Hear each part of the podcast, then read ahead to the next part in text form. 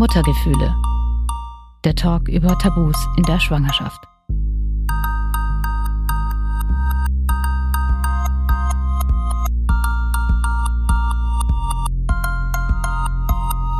Manche Frauen haben in dieser Zeit gar keine Lust, manche sogar mehr als sonst und andere machen sich Gedanken darüber, wie viel das ungeborene Baby davon mitbekommen könnte.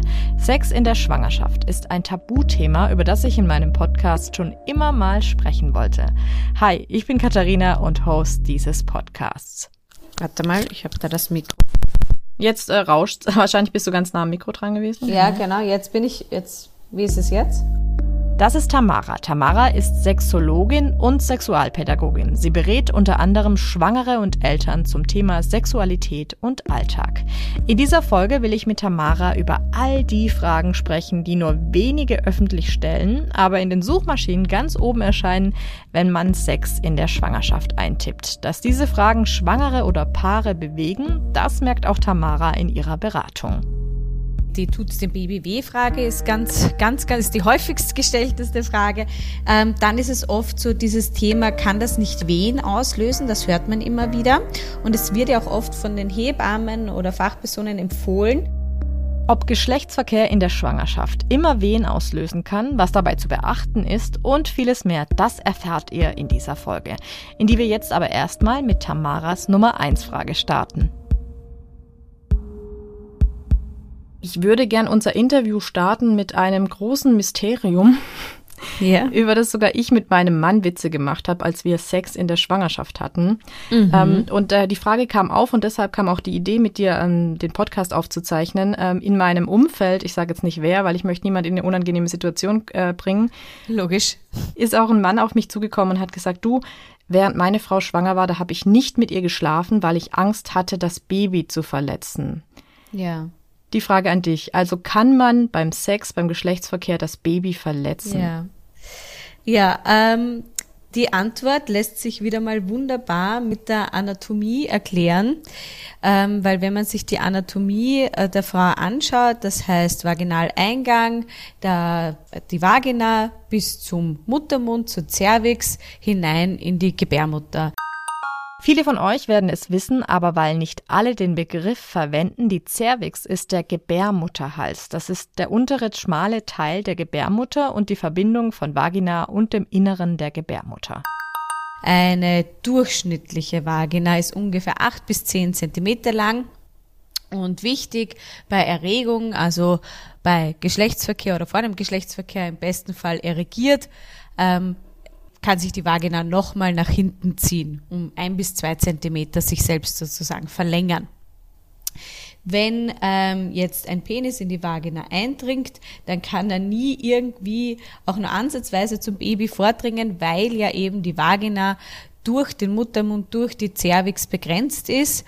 Und das kennen die Frauen auch das Gefühl manchmal, dass der Penis am, am Cervix am Muttermund anstößt. Das ist das Einzige, was in der Schwangerschaft vielleicht ein bisschen unangenehmer sein kann, weil ähm, der Muttermund einfach durchblutet ist, weil er vielleicht auch durch die Schwere des Babys schon ein bisschen nach unten gesenkt ist. Das heißt, das kann unangenehmer sein, äh, als man das nicht schwanger kennt. Aber das Baby verletzen, das geht auf gar keinen Fall, weil es durch die Anatomie einfach gut voneinander getrennt ist.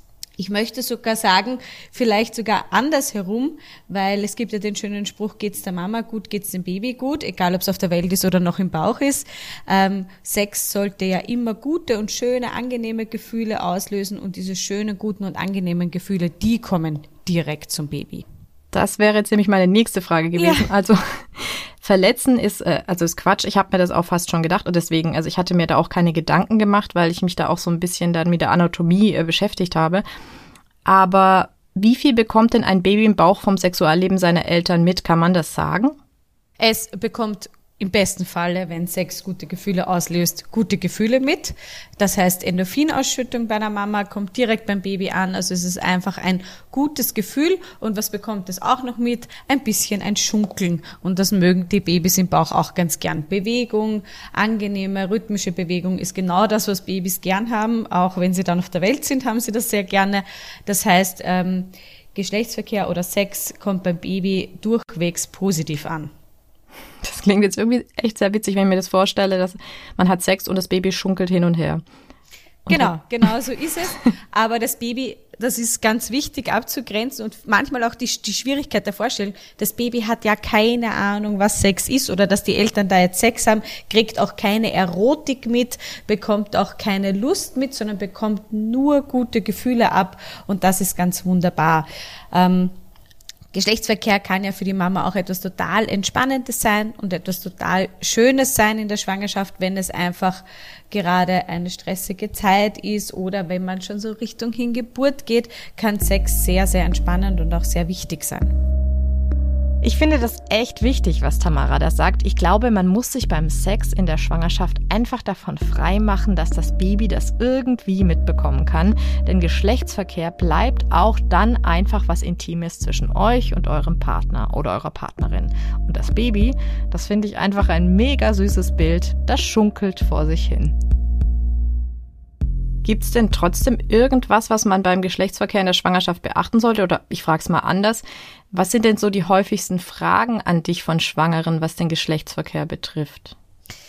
viele Fragen, also die, die tut's dem Baby weh Frage ist ganz, ganz, ganz, ist die häufigst gestellteste Frage.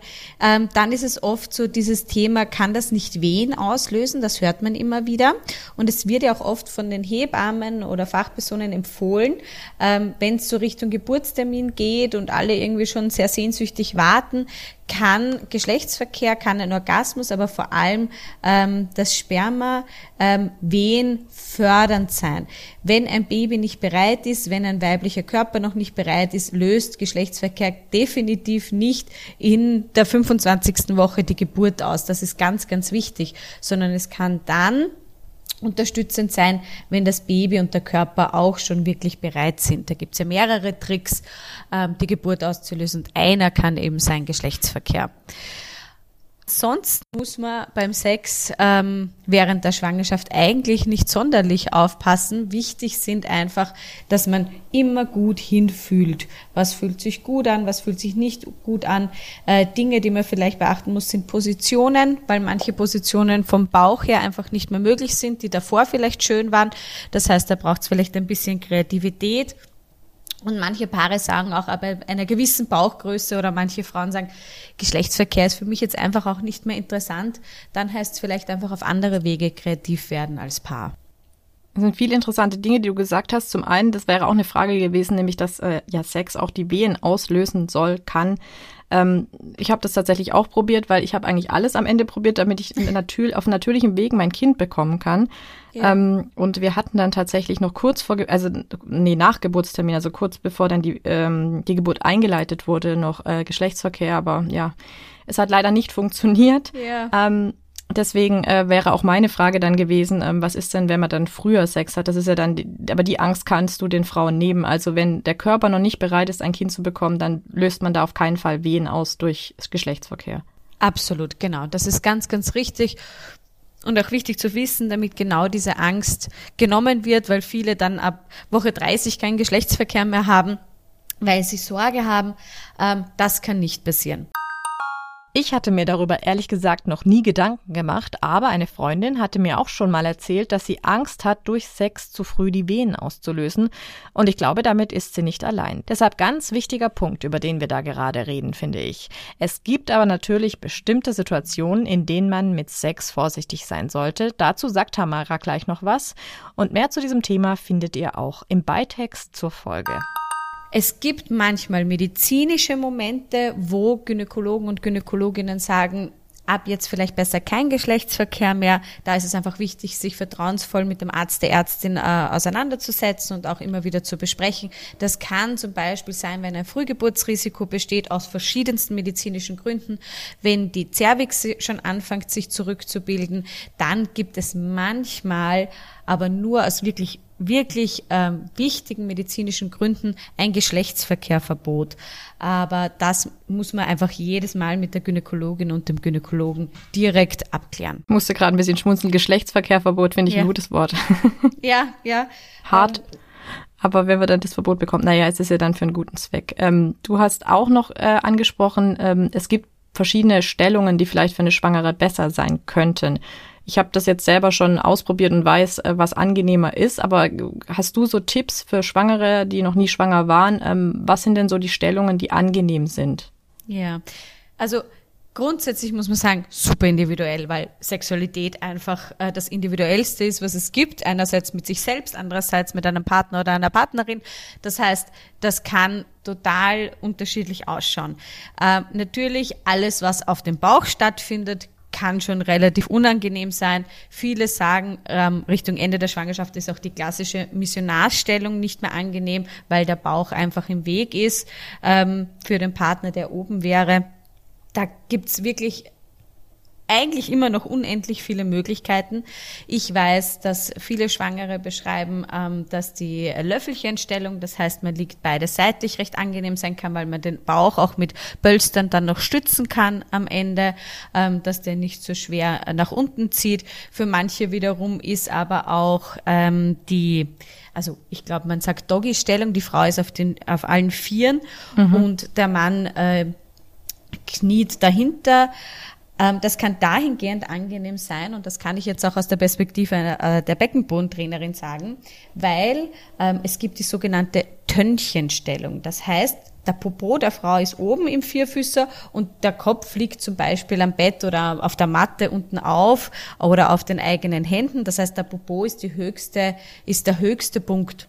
Was, diese Stellung kann grundsätzlich wunderbar sein, auch im Alltag, am Ende, Richtung Ende der Schwangerschaft eine ganz, ganz wichtige ähm, Stellung aus dem Beckenbodentraining, weil wir da die Schwerkraft für uns arbeiten lassen und die volle oder leere Gebärmutter und unsere Beckenorgane, also Darm und Blase, einfach ein bisschen nach unten rutschen und der Beckenboden so total entlastet wird und auch leichter nachgeben kann. Das heißt, viele Frauen beschreiben zum einen äh, im Alltag auch diese Position als sehr, sehr erleichternd, um dem Beckenboden mal eine Ruhe zu gönnen, aber auch in der Sexualität kann diese Position gerade Richtung Ende, wenn der wenn das Becken einfach schon schwer ist und der Beckenboden schon eher nach unten wandert, was er ja auch tun soll Richtung Ende, ähm, erleichternd sein und für beide angenehm sein. Ich finde es gerade ein bisschen schade, dass wir das Interview nicht früher geführt haben, weil das äh, stelle ich mir echt, echt eine gute Stellung vor während der Schwangerschaft, ja. Absolut. Und der Beckenboden ist grundsätzlich ein viel zu ähm, unbeachtete Muskelgruppe im Bereich Sexualität äh, ist eigentlich unser Lustmuskel, den viele Frauen erst Richtung Schwangerschaft und Geburt kennenlernen. Leider immer erst dann, wenn er meistens gerade nicht so gut funktioniert. Und es macht großen Sinn, sich mit dem Beckenboden auseinanderzusetzen, einerseits aus Gesundheitsgründen, Inkontinenzprävention etc., aber auch in Richtung einer lustvollen Sexualität. Meinen Beckenboden, das muss ich auch zugeben, habe auch ich erst durch meine Schwangerschaft so richtig kennengelernt. Wenn ihr mehr über den Zusammenhang von Beckenboden und Sexualität erfahren wollt, einen Artikel dazu habe ich euch unter diese Folge gepackt. Auf den Beckenboden kommen wir gleich nochmal zu sprechen. Wenn Sehr wir, gerne. Ah, genau, weil du bist ja auch Beckenbodentrainerin. Ähm, und zwar, wenn es dann geht, auch um äh, Sex nach der Schwangerschaft. Aber reden wir nochmal über den Sex während der Schwangerschaft. Ja. Jetzt haben wir gerade über Stellungen gesprochen. Was mich natürlich auch sehr interessiert ist, es gibt ja unterschiedliche Sexpraktiken. Ähm, zum, ich denke da jetzt zum Beispiel an Sadomaso oder auch an bestimmtes Spielzeug, das manche Leute verwenden, das man auch einführt. Darf man in der Schwangerschaft alles das ausüben oder muss man da zum Beispiel auf etwas verzichten? Grundsätzlich gilt bei der Sexualität immer, egal ob schwanger oder nicht schwanger, alles, was Spaß macht, ist erlaubt. In Absprache mit Gynäkologin und Gynäkologe, das habe ich eh schon gesagt, sollte es medizinische Gründe geben, wird das dann nochmal sicher medizinisch besprochen. Grundsätzlich ist alles, was Lust und was Spaß macht und gute Gefühle äh, hervorbringt, erlaubt. Ob schwanger oder nicht, ist da vollkommen egal. Ähm, Spielzeuge können natürlich weiter verwendet werden, äh, sofern man auf die Hygiene achtet. Das sollte man sowieso immer, um die äh, Vaginalflora nicht unnötig zu reizen. Im Falle einer Schwangerschaft kann man vielleicht noch ein bisschen mehr darauf achten, einfach gut und sauber zu arbeiten während der Sexualität. Gut, und äh, Sadomaso, ich kenne mich da jetzt wirklich nicht aus, weil das nicht mein Fall ist, aber man sollte wahrscheinlich einfach den Bauch aussparen in dem Fall. Genau, also ich meine, dass man, ähm, äh, dass man den Bauch nicht grob berührt oder vielleicht sogar äh, mit Klapsen oder Dritten versieht, ist, glaube ich, klar in der Schwangerschaft. Aber ähm, wenn wir jetzt über Fesselspiele oder andere Kinks reden, ist das natürlich alles in Ordnung, was sich gut anfühlt und für die schwangere Person einfach als angenehm äh, empfunden werden kann. Aber es gibt ja auch Frauen, ähm, bei mir war das nicht der Fall, die berichten von Schmerzen beim Geschlechtsverkehr in der Schwangerschaft. Also jetzt, ich sage jetzt mal beim Normalo-Sex, also nichts Außergewöhnliches. Ähm, ähm, was sind denn das für Schmerzen? Woher kommen die oder können die kommen? Das kann unterschiedliche Gründe haben. Das kann zum einen ähm, der Beckenboden sein, was ich schon erzählt habe, dass der Beckenboden einfach tiefer nach unten sinkt. Das heißt, dass der äh, Penis oder auch ein Spielzeug oder ein Finger den Muttermund schneller berührt. Für manche Frauen ist der Muttermund, die Cervix, eine sehr erogene Zone und sie finden das ganz angenehm, wenn der berührt wird. Für manche ist das eher immer schmerzhaft. Und für manche ist es besonders in der Schwangerschaft schmerzhaft, weil eben die Cervix vermehrt durchblutet wird. Ähm, das kann ein Grund sein. Was tut man da? Ganz banaler Tipp, Stellungwechsel.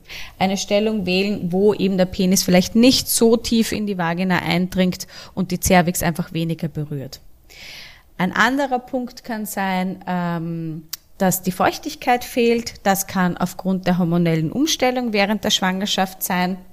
Das ist aber ganz vor allem in der Stillzeit Thema, ähm, dass Frauen vermehrt unter ähm, Schleimhauttrockenheit leiden und das ist ganz, ganz wichtig zu wissen, damit man sich einfach dann danach nicht schreckt. Ah, warum tut das jetzt weh? Das ist ganz oft hormonelle Schleimhauttrockenheit. Und da bin ich einfach eine Freundin von Hilfsmitteln. Das heißt, wenn man wirklich Sex haben möchte, wenn man Lust darauf hat ähm, und merkt, ähm, es zwickt und zwackt aufgrund der Trockenheit, dann einfach mit guten, ähm, vaginalfreundlichen Gleitgel arbeiten. Ähm, das kann eine große Erleichterung bringen, einerseits dem Körper, aber auch dem Kopf, weil wenn man daran, dauernd daran denkt, hm, ah, hoffentlich werde ich heute feucht, hoffentlich tut's heute nicht weh, ähm, kann das natürlich auch ähm, die Lust ein bisschen ausschalten und dann läuft, dann kommt man in so einen Teufelskreis hinein. Das kann jetzt, also das kommt vom Stillen. Also jetzt, jetzt reden wir doch mal kurz über die Zeit nach der Geburt, weil mein Frauenarzt oder meine Hebamme haben auch gleich zu mir gemeint, beim Sex dann bitte Gleitgel verwenden oder ist wahrscheinlich nötig. Das kommt dadurch, dass man stillt. Absolut. Das sind die Hormone, die nach der Geburt eine, eine ganz große Rolle spielen. Und äh, diese Hormone bewirken die, ähm, die Schleimhauttrockenheit. Genau. Das spüren Frauen vaginal, aber das spüren sie zum Beispiel auch in der Nase. Also das, das sind wirklich alle Schleimhäute betroffen, aber insbesondere eben die Vagina. Das kann so weit gehen, dass es sogar beim, beim Gehen reibt. Ähm, das heißt, dass einfach wirklich auch die Vulvalippen äh, trocken werden. Ähm, da kann man sich irrsinnig gut äh, mit äh, auch nicht hormonellen Cremes und einfach Ölen und einer liebevollen vaginalen und und Intimvorsorge weiterhelfen über die Zeit. Ähm, ist meistens schlagartig vorbei, wenn die Frauen nicht mehr stillen. Das wusste ich auch nicht, das ist interessant. Mhm, ähm, mal weg von dem Körperlichen, was da sein kann, hin zu, ähm, du hast es vorhin auch erwähnt und mir haben das auch Freundinnen erzählt, dass sie einfach, während sie schwanger haben, waren, keine Lust mehr auf Sex hatten. Mhm. Äh, ist, hat das auch was mit den Hormonen zu tun oder äh, liegt es vielleicht an der körperlichen Veränderung? Das kann viele Faktoren haben. Das können die Hormone sein. Ähm, da ist einfach auch wirklich jeder Mensch unterschiedlich. Das darf man auch so annehmen. Das kann aber natürlich auch ganz viel die Psyche sein, ähm, die da mit reinspielt. Ähm, ein großes Thema in jeder Beratung von mir, egal ob Schwangere oder, oder schon Mamas, ist das Thema Rollendefinition und Rollenfindung. In unserer Gesellschaft ist es leider nach wie vor so, ähm, dass Mütter nicht lustvoll sind oder vielleicht sogar gar nicht lustvoll sein dürfen. Weil Mütter sind fürsorgend, Mütter sind vorsichtig, Mütter sind liebevoll, Mütter sind ruhig, aber Mütter sind einmal nicht erotisch. Und das ist etwas, was sich schon sehr, sehr tief in unsere Köpfe und in unser kollektives Gedächtnis auch eingebrannt hat. Und diese Rollenfindung von, ich bin weiter lustvolle Frau und trotzdem gerade am Weg zu Mama sein oder bereits Mama kann für viele einfach sehr, sehr herausfordernd sein. Und dann da eine, eine schöne, richtige Balance zu finden, ist einfach auch ein Lernprozess. Also jede Frau, die schwanger wird, durchlauft einen totalen Rollenwechsel und lernt ganz, ganz viel dazu. Einerseits über den Körper, über das eigene Selbst und da kann es manchmal natürlich sich einfach spießen. Und das kann einfach dazu führen, dass Frauen Sexualität dann hinten anstellen aus bewussten oder unbewussten Glaubenssätzen, die einfach eine große Rolle spielen in diesem Mama-Werden. Ich finde es wichtig, was du sagst und auch, dass Mütter so angesehen werden, das äh, habe ich mir selber schon viele Gedanken drüber gemacht. Aber ich finde, es gibt auch noch so einen anderen Punkt und zum Beispiel, man hat ja plötzlich auch mit Dingen zu kämpfen in der Schwangerschaft, die man vorher vielleicht so nicht hatte. Zum Beispiel Übelkeit, ähm, da bilden sich plötzlich Hämorrhoiden, man hat vielleicht Blähungen. Dann hat man vielleicht geschwollene Beine, man nimmt zu, auch vielleicht an Stellen, die nicht jetzt der Bauch betreffen, sondern an anderen. Und alle erzählen einem was von schwangeren Glow und dass man doch äh, als Schwangere so schön ist und man fühlt sich aber selber nicht so. Ähm, vielleicht fühlt man sich dann auch einfach nicht mehr sexy oder nicht mehr wohl im eigenen Körper. Ähm, hast du da einen Tipp, wie man da wieder zu ein bisschen mehr Körpergefühl kommt, zu, zu ein bisschen mehr Selbstliebe, den Körper wieder mhm. sexy zu finden? Ich gebe dir total recht, das ist für viele Frauen ein großer Punkt, was ich eben vorher beschrieben habe, war so der psychosoziale Kontext dahinter, aber der körperliche ist ja nicht minder wichtig. Ähm, zum einen, weil es nach wie vor so viele Tabus gibt, ähm, also gut, dass es solche Podcasts gibt um Schwangerschaft, also allein über Blähungen Bescheid zu wissen, macht ja schon einen Unterschied. Äh, oder eben über Hämorrhoiden oder über Übelkeit, das kennt man noch am ersten, ja. Aber ähm, auch dieser, diese Veränderung vom Körper, die man nicht vorhersehen kann und vor allem gar nicht mehr beeinflussen kann, tut natürlich was. Ähm, was kann helfen? Und du hast es irgendwie eh schon gesagt, Selbstliebe, aber wie kriegt man die? Ähm, ich bin, also auch in, in der Sexualberatung, egal ob schwangere Frau oder nicht, es geht ganz oft darum, den eigenen Körper, mal geht das schneller, mal braucht das ein bisschen mehr Zeit, aber wieder gut kennenzulernen. Und das funktioniert in den allermeisten Fällen durch Berührung und durch hinschauen. Eine meiner liebsten Übungen, und das gebe ich auch ganz oft Schwangeren mit, ist eine ganz schnelle ähm, Übung beim Duschen, zum Beispiel beim Duschen oder beim Eincremen. Bei Frauen äh, in der Schwangerschaft cremen ja ganz viel, weil sie auch zur Bauchpflege dazugehört, ja, dass man sich jeden Tag ein Körperteil hernimmt. Ähm, das ist angefangen bei der Hand, der Unterarm, der Hals, ähm, die Brust, der Oberarm, die Wade, der Bauch natürlich, der Po und diesen einen Körperteil, sofern er ersichtlich ist, anzuschauen, hinzuschauen, bewusst, und das ist jetzt das wichtige Wort, bewusst einzucremen oder zu berühren, also auch die Haptik mitzunehmen und im besten Fall auch noch einen liebevollen Gedanken hinzuschicken. Ja, also Danke, lieber Hand, dass du äh, mich so durch das, das Leben begleitest. Oder danke, lieber Bauch, dass du mein Baby gerade trägst. Danke, liebe Beine, dass ihr mich jeden Tag trotz schweren Bauch durch den Tag begleitet. Also immer einen positiven Gedanken dazu mitschicken. Ähm, so kommen wir uns einfach Stück für Stück näher und verlieren uns nicht, vor allem in dieser transformativen Phase einer Schwangerschaft.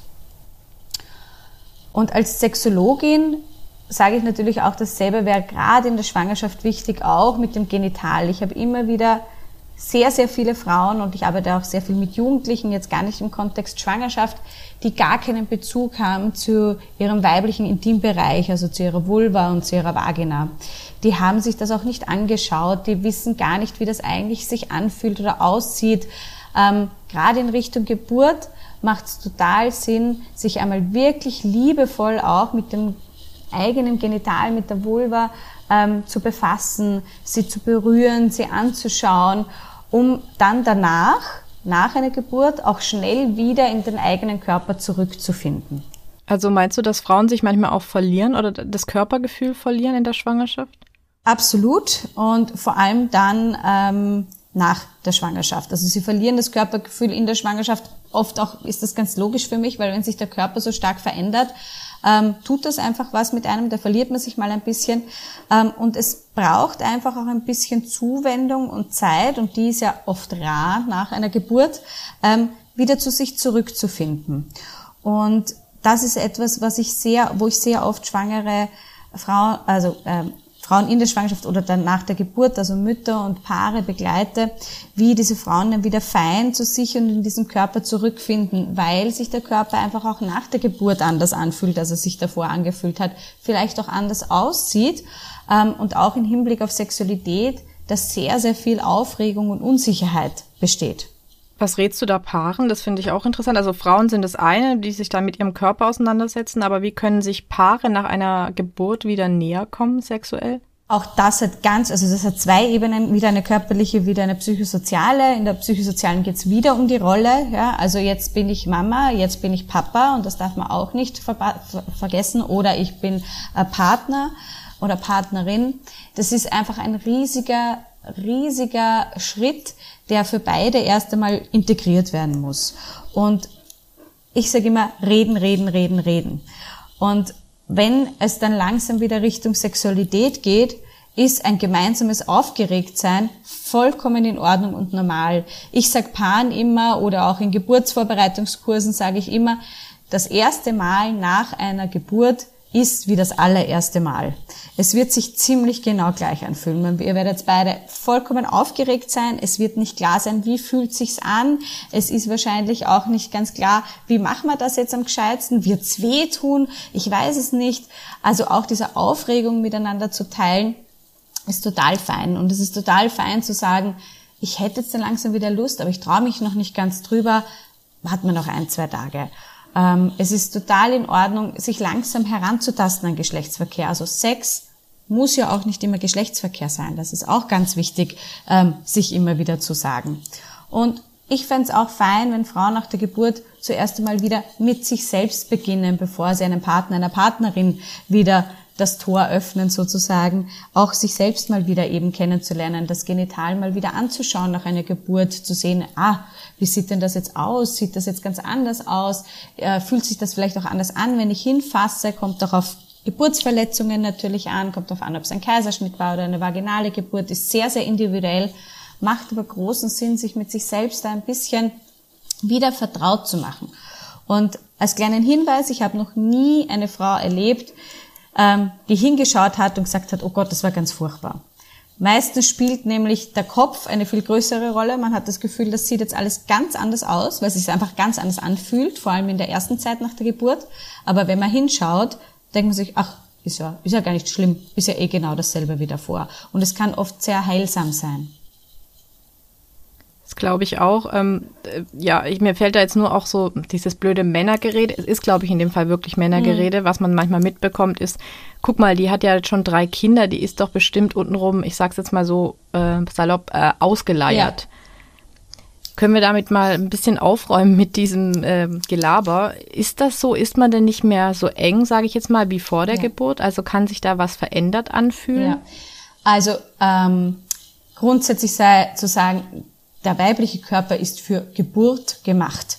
Die Vagina ist für Geburt gemacht und für Geschlechtsverkehr gemacht. Das heißt, es wäre vom Körper her nicht sehr klug, wenn sie einfach durch Geschlechtsverkehr oder Geburt, ich sage es auch salopp, kaputt werden würde. So ist es natürlich nicht.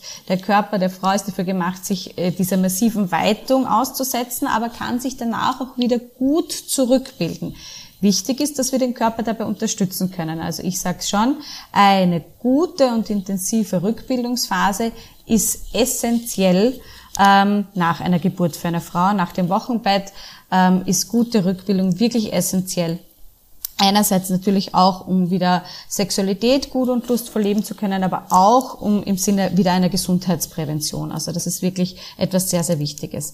Ich sage auch jeder oder rate auch jeder Frau, äh, einen Physiotherapeutinnen-Check nach der Geburt zu machen. Also es ist ja dieser nach der Geburt sechs Wochen danach wird der Gynäkologinnen-Check empfohlen und auch von den meisten Frauen auch wirklich gemacht. Und die sagen dann, ja, passt wieder alles, sie können wieder Sport machen, sie können wieder Geschlechtsverkehr haben, alles wieder gut.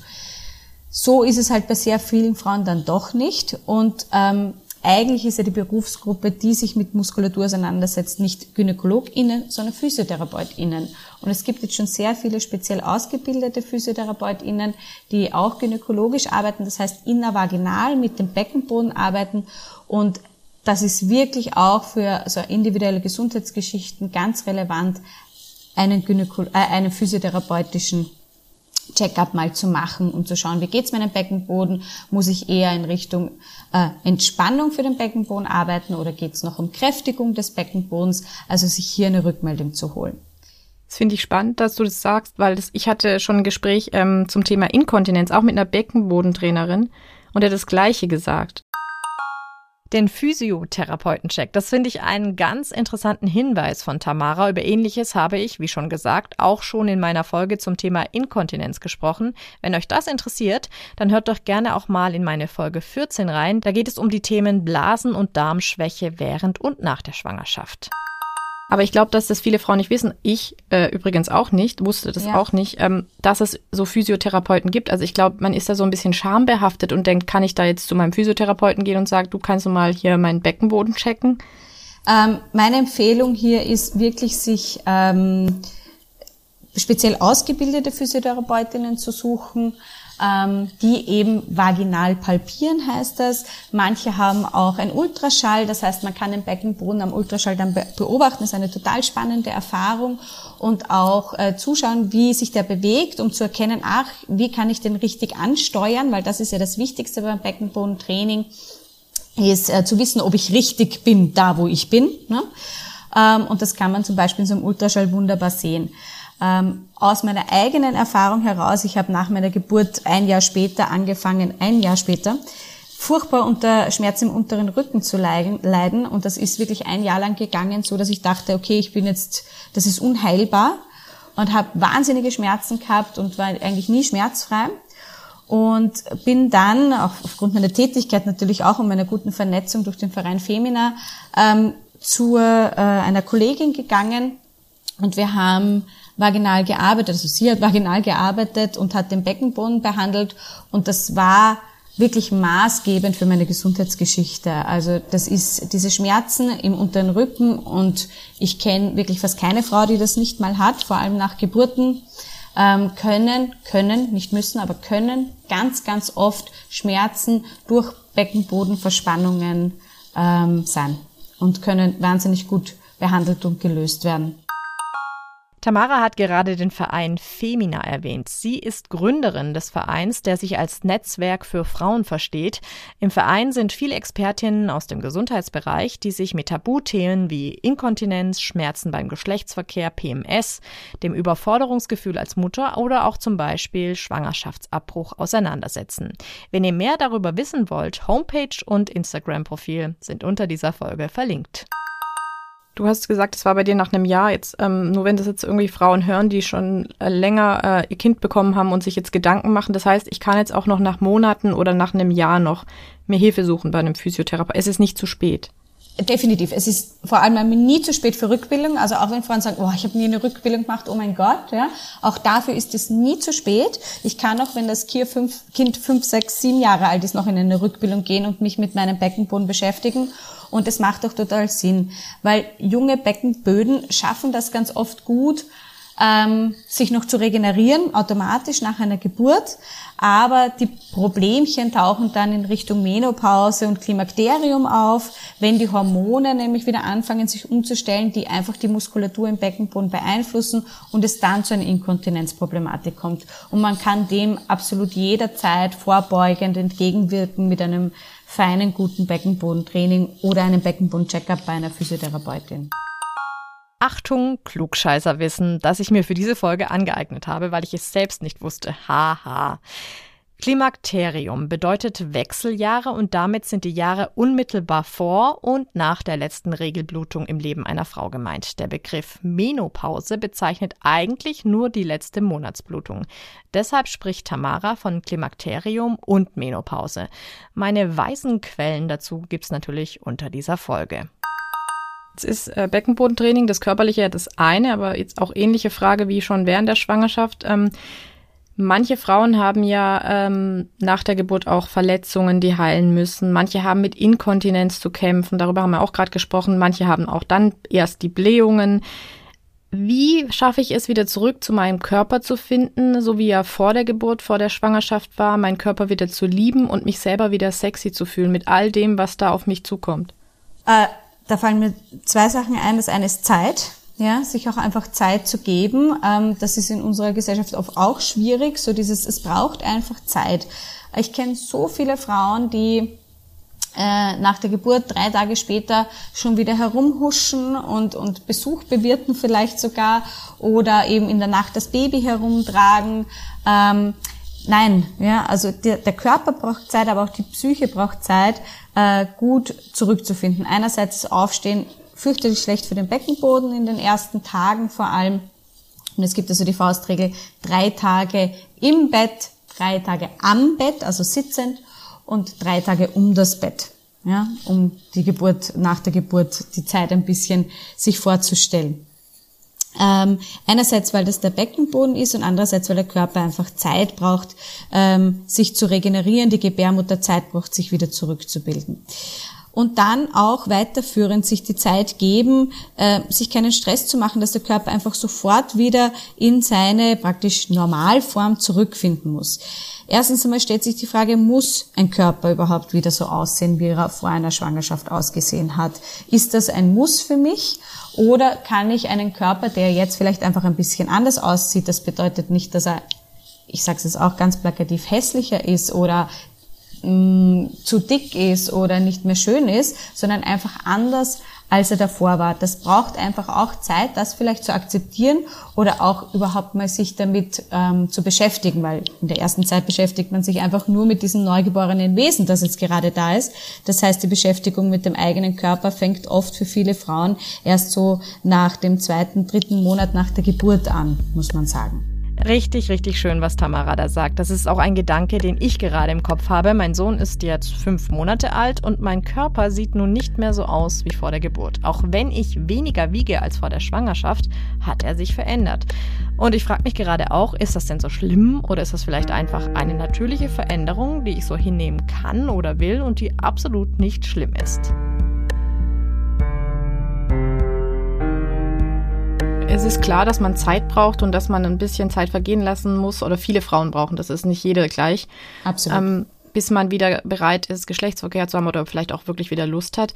Aber kann es denn prinzipiell sein, dass man nach der Geburt komplett die Lust auf Sex, aufs Geschlechtsverkehr verliert?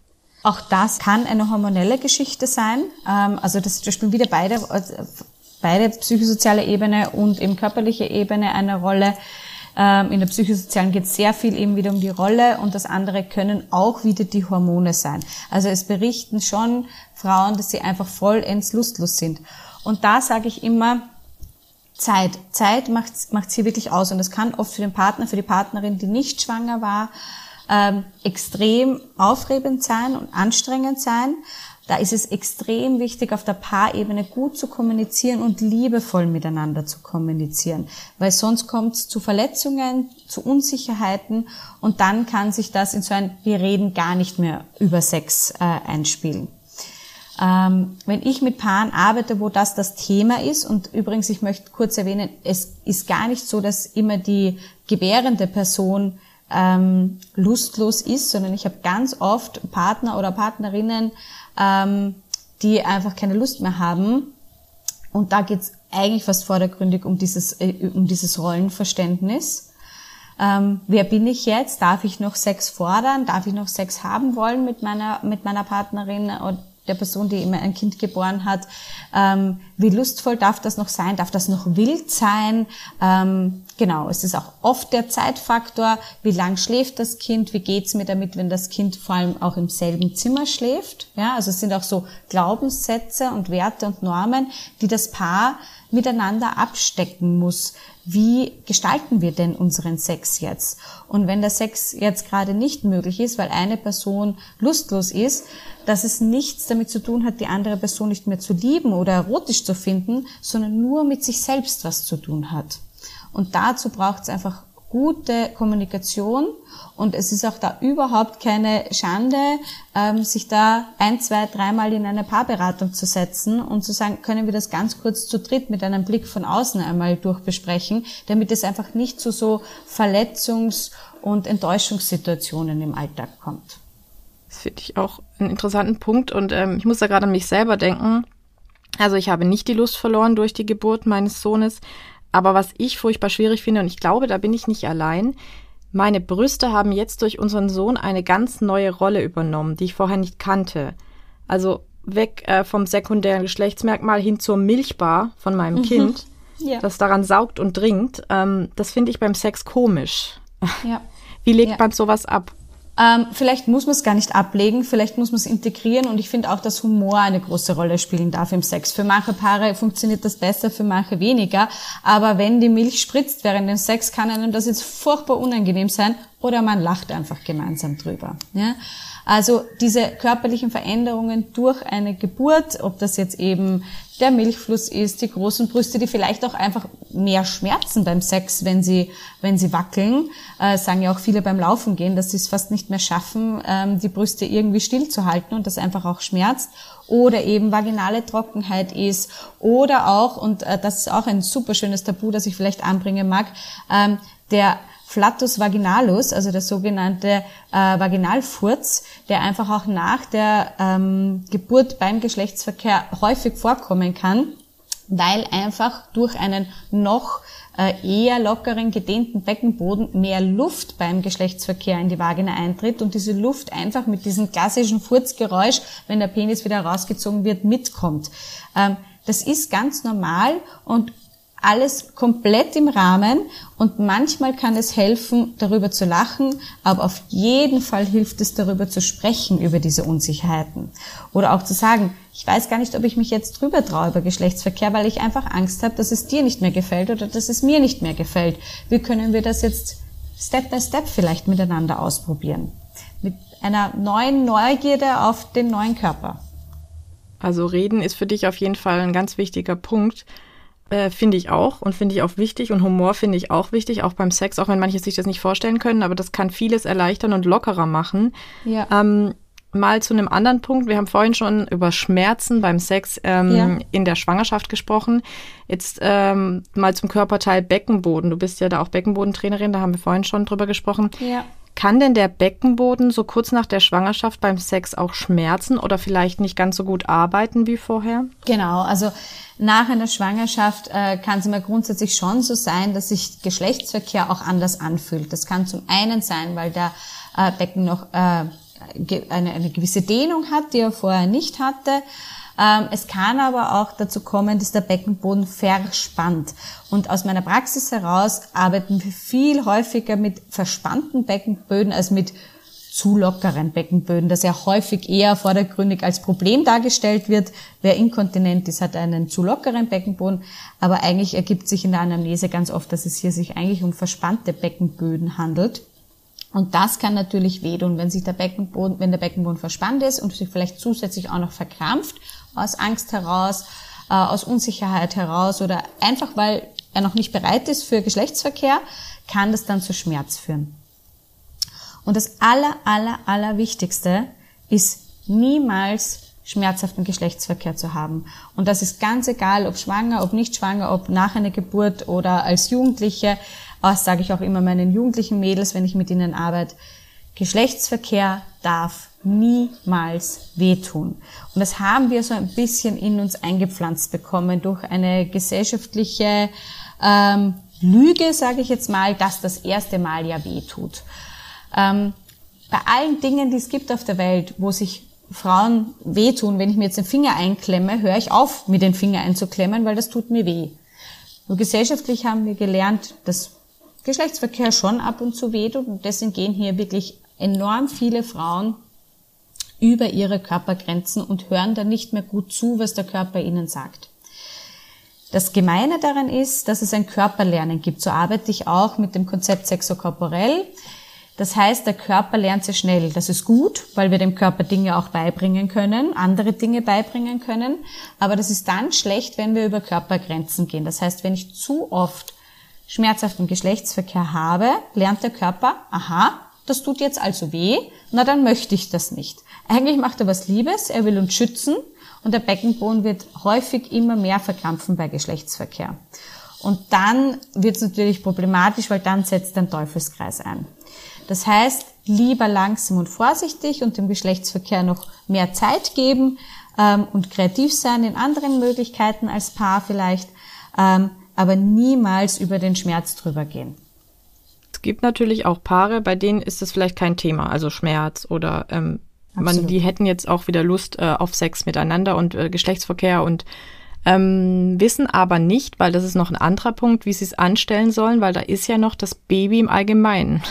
Genau. Ähm, ich habe mir auch schon Sprüche anhören müssen, so in die Richtung, naja, jetzt habt ihr ja ein Baby im Bett, jetzt wird wahrscheinlich nichts mehr laufen. Mhm. Wo ich mir denke, boah, habt ihr eine Vorstellung? Also ähm, mhm. ja, das Baby schläft ja auch mal und äh, man kann ja auch Sex mal woanders haben. Ähm, aber wie, was sind denn so deine Tipps und Ratschläge an junge Eltern, die gerne wieder mehr Geschlechtsverkehr miteinander haben möchten? Ähm, wie schaffen sie das wieder, ihr Sexleben in ihrem Leben einen Platz zu geben? Was sind mhm. da deine Tipps? Mhm. Erstmal danke, dass du das erwähnt hast. Das ist ja sehr wohl und das ist wirklich wichtig zu sagen. Paare gibt, wo das alles ganz automatisch ohne große Probleme wieder in eine äh, wieder super integriert werden kann in den Alltag, also Sexualität. Also es gibt auch Frauen, die keine Schmerzen haben, sehr viele sogar nach einer Geburt, die einfach nur ein bisschen Zeit brauchen und dann geht's genauso wie vorher weiter. Also das ist ganz wichtig zu sagen für jede Schwangere, die uns das jetzt gerade vielleicht zuhört, äh, ist nicht nicht jeder Fall kann anstrengend sein oder muss anstrengend sein. Das geht auch manchmal ganz smooth und wenn das Paar gut miteinander kommuniziert, auch ganz locker, flockig ähm, einfach wieder weiter nach einer Geburt.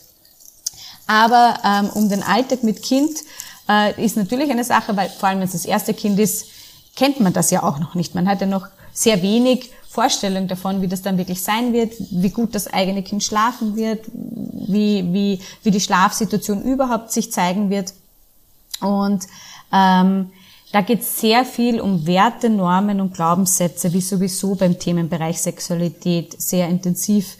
Ähm, und eben Sex zu haben, wenn das Kind im eigenen, im selben Bett liegt oder in einem Beistellbett oder in einem Gitterbett im selben Zimmer, das muss sich das Paar einfach gut ausmachen. Ist das für uns eigentlich eine denkbare Vorstellung, dass das so ist? Oder verlagern wir unser Sexleben eben vielleicht aus dem Schlafzimmer raus ins Wohnzimmer, bauen uns ein Küchenlager oder können wir das auch sehr schnell, also im Sinne eines Quickies, irgendwo anders erledigen für uns? Ist die Dusche oder das Badezimmer unser neuer Ort?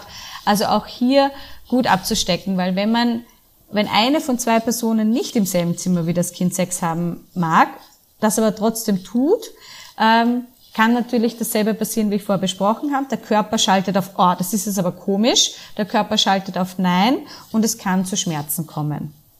Und das macht natürlich überhaupt keinen Sinn. Also ähm, Zeit zu nutzen, in denen das Kind schläft, natürlich super sinnvoll. Und wo Sexualität gestaltet wird, kann man sich ja wieder miteinander gut ausmachen.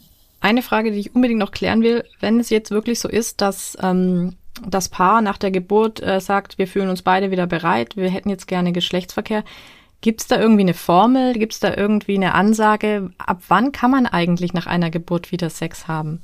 Ähm, GynäkologInnen sagen eben erst nach diesem sechs Wochen Checkup. Ähm, da sagen andere aber, es ist nicht unbedingt notwendig, wenn sich jetzt wirklich beide hundertprozentig wohlfühlen, es keine Schmerzen gibt, ähm, ein Kondom verwendet wird aufgrund der Infektionsgefahr und das alles gut abläuft, dann muss auch dieser Checkup nicht abgewartet werden. Aber im Grunde gibt's da keine Faustregel. Meine Faustregel, die ich wirklich allen mitgebe, ist keine Schmerzen. Das ist der wichtigste Punkt. Und das bedeutet aber nicht, dass man es nicht ausprobieren kann. Ja? Also ähm, das bedeutet nicht, dass man, wenn man sagt, ja, ich weiß eigentlich noch gar nicht, ob es mir wehtut oder nicht, oder ja, wahrscheinlich wird die Dammrissnaht äh, noch wehtun, aber es gibt ja eben andere Wege, Sex zu leben. Also Sex ist nicht gleich Geschlechtsverkehr und es darf nur niemals wehtun und es muss immer beiden Spaß machen. Das ist die Faustregel, die ich mitgeben kann. Kondom ist auch ein wichtiger Punkt, den du gerade erwähnt hast, weil äh, das hat auch mein äh, Arzt zu mir gesagt. Äh, Viele Paare unterschätzen auch, dass sie gleich wieder schwanger werden können. Voll, ja, danke, dass du sagst. Ähm, Verhütung während der Stillzeit und nach der Geburt ist ein extrem wichtiger Punkt. Ähm, Stillen schützt nicht vor Schwangerschaft. Man hat zwar, die meisten Frauen, auch nicht alle, die meisten haben keine Blutung, während sie noch stillen, aber dann kommt meistens so die Zeit, also erstens einmal kann trotzdem ein Eisprung stattfinden und dann kommt dir die Zeit, wo vielleicht ein bisschen weniger mal gestillt wird oder nur mal nachts gestillt wird und man weiß ja nie, wann der erste aufnahmefähige Eisprung wirklich stattfindet und ähm, es kann somit auch zu einer Schwangerschaft kommen, obwohl man ja noch gar nicht blutet oder bereits noch stillt. Also der Körper bereitet sich dann schon wieder vor und es kann dann schon wieder zu Eisprüngen kommen. Ganz, ganz wichtiger Punkt entweder mit Kondom verhüten oder Progesteronpräparate, also zum Beispiel die sogenannte Mini-Pille oder auch die Hormonspirale oder die Kupferspirale sind natürlich Verhütungsmethoden, die auch während dem Stillen total gut möglich sind. Ich glaube, das ist echt wichtig nochmal zu betonen. Man kann direkt nach einer Geburt wieder schwanger werden, auch wenn sich der Zyklus noch nicht eingependelt hat. Tamara hat ja gerade sehr viel dazu gesagt und erklärt warum. Wenn ihr euch aber nochmal genauer informieren wollt, dann gibt's dazu einen Link im Beitext zur Folge. Ja, ich glaube, war wichtig, dass wir drüber gesprochen haben, weil ich habe das tatsächlich im Umfeld schon mitbekommen, dass das den Paaren nicht bewusst war und schwupps waren sie wieder schwanger. Absolut. Passiert Absolut. einfach. Ja, passiert ganz, ganz häufig. Zum Abschluss würde ich dir noch gerne eine Frage stellen. Vielleicht ist mir nämlich irgendwas durchgegangen, was eine ganz wichtige Frage ist für viele. Ähm, du arbeitest auch mit Paaren und mit Eltern. Was sind denn da so die häufigsten Probleme oder Fragen in Sachen Sexualität und welchen Rat gibst du am häufigsten? Ähm, das ist vielleicht ein Punkt, der noch nicht Platz gefunden hat. Auch das Thema Überlastung und Stress, Stichwort Mental Load äh, nach der Geburt eines Kindes. Das heißt, es treten manches Mal doch so viele ähm, auch Beziehungskrisen oder Beziehungsstreitpunkte in den Vordergrund, die natürlich ganz automatisch die Sexualität in den Hintergrund drängen und dann fangen Paare manchmal an, sich zu verlieren. Und da ist es leider auch so, dass sie dann kommen, wenn das Haus schon brennt. Und äh, ich würde jedem Paar, das gedenkt, ein Kind zu bekommen oder vielleicht sogar schon ein Baby auf dem Weg ist, äh, raten, sich mit dem Thema Mental Load auseinanderzusetzen, um diese möglichen Konfliktpunkte, Enttäuschungen und vor allem absolute Überlastungsmomente ein bisschen im Voraus aufzuhalten. Also das Thema Burnout gibt es ja in der Erwerbsarbeit schon sehr, sehr lange und da ist es ja auch schon ein gesundheitsrelevanter Begriff geworden. Aber dass sehr viele, gerade Mütter, ähm, die noch in der Care-Arbeit tätig sind oder dann auch schon vielleicht so wieder in der Erwerbsarbeit, ähm, an Burnout leiden und an Burnout erkranken bis hin zu einer wirklich harten Depression, das ist leider noch nicht in der allgemeinen ähm, Wahrnehmung ähm, angekommen. Mental Load muss natürlich nicht immer zu einer Depression führen, kann aber dazu führen, dass man tatsächlich nach der Geburt in ein Loch stürzt. Wie ein Vater die Wochenbettdepression seiner Frau erlebt hat und wie er dann gemerkt hat, dass auch er selbst dringend Hilfe braucht, das erfahrt ihr in meiner Folge 16 Wochenbettdepression beim Mann. Hört doch auch da gerne mal rein. Bin sehr froh, dass du den äh, Aspekt noch erwähnt hast, Mental Load. Da haben wir wirklich nicht drüber gesprochen, aber das ist tatsächlich bei vielen Eltern, bei vielen Müttern ein Thema weil das natürlich äh, ganz neue Aufgaben sind, die auf einen zukommen und einen auch echt belasten können. Also auch so schön es auch ist, ein Kind zu bekommen, es kommt halt viel damit einher und kann halt einfach auch anstrengend sein. Das ist einfach so. Es kann nicht nur anstrengend sein, es ist einfach äh, ja. anstrengend, ein Kind zu bekommen. Äh, nebenbei natürlich Haushalt, Familie, Freundschaften, eventuell sogar noch Hobbys und Beziehung zu schmeißen. Und wenn dann auch noch die Erwerbsarbeit wieder dazukommt, ist es einfach für viele, ähm, ist die rote Linie dann erreicht. Genau. Und da geht es nicht nur um Sexualität, da geht es auch um vieles andere im Paarleben. Absolut. Das dann zu kurz kommen kann oder vielleicht einfach auch vergessen werden kann, was sehr schade ist. Absolut. Tamara, vielen, vielen lieben Dank. Ich fand das ein super Gespräch. Ich habe auch selber noch viel gelernt und ähm, bin froh, dass wir über viele Tabuthemen geredet haben und hoffe, wir könnten, konnten auch mit vielen Tabuthemen jetzt ein bisschen brechen und äh, vielen Frauen oder auch Paaren da ähm, was an die Hand geben damit. Ja, danke für die Einladung. Es war ein sehr schönes Gespräch, ein sehr wichtiges und sehr schönes Gespräch. Ja, auch ich fand dieses Gespräch sehr wichtig und hoffe, alle eure offenen Fragen zum Thema Sexualität in der Schwangerschaft und nach der Geburt sind dabei geklärt worden. Wenn ihr mehr über Tamara und ihre Arbeit erfahren wollt, dann schaut gerne unter diese Folge, da sind alle Kontaktmöglichkeiten hinterlegt. Und wenn ihr mehr über meinen Podcast, meine Gesprächspartnerinnen und Gesprächspartner und mich erfahren wollt, dann schaut doch gerne mal auf meinem Instagram-Profil muttergefühle.podcast vorbei. Ich freue mich da auch sehr über eure Likes, Kommentare Kommentare und Abos. Und ich freue mich natürlich, wenn ihr meinem Podcast auf allen Plattformen, auf denen ihr ihn hört, eine gute Bewertung gebt. Und ich möchte nochmal einen Aufruf starten. Wenn ihr ein Thema habt, über das ihr mehr erfahren wollt und das gut in meinen Podcast passen würde, dann meldet euch gerne bei mir. Oder auch, wenn ihr vielleicht sogar schon eine Gesprächspartnerin oder einen Gesprächspartner für mich habt oder es vielleicht sogar selbst seid, dann schreibt mir gerne eine Mail an kontakt.muttergefühle mit ue-podcast.de oder kontaktiert mich bei Instagram. Ich danke euch fürs Zuhören und freue mich, wenn ihr in zwei Wochen wieder reinhört. Macht's gut und tschüss. Dieser Podcast ist von mir, Katharina Fuß. Produktion Fabian Siegel, Musik Sebastian Schley, Podcast Station Voice Diana Hörger. Das war Muttergefühle, der Talk über Tabus in der Schwangerschaft. Die nächste Folge gibt's in zwei Wochen.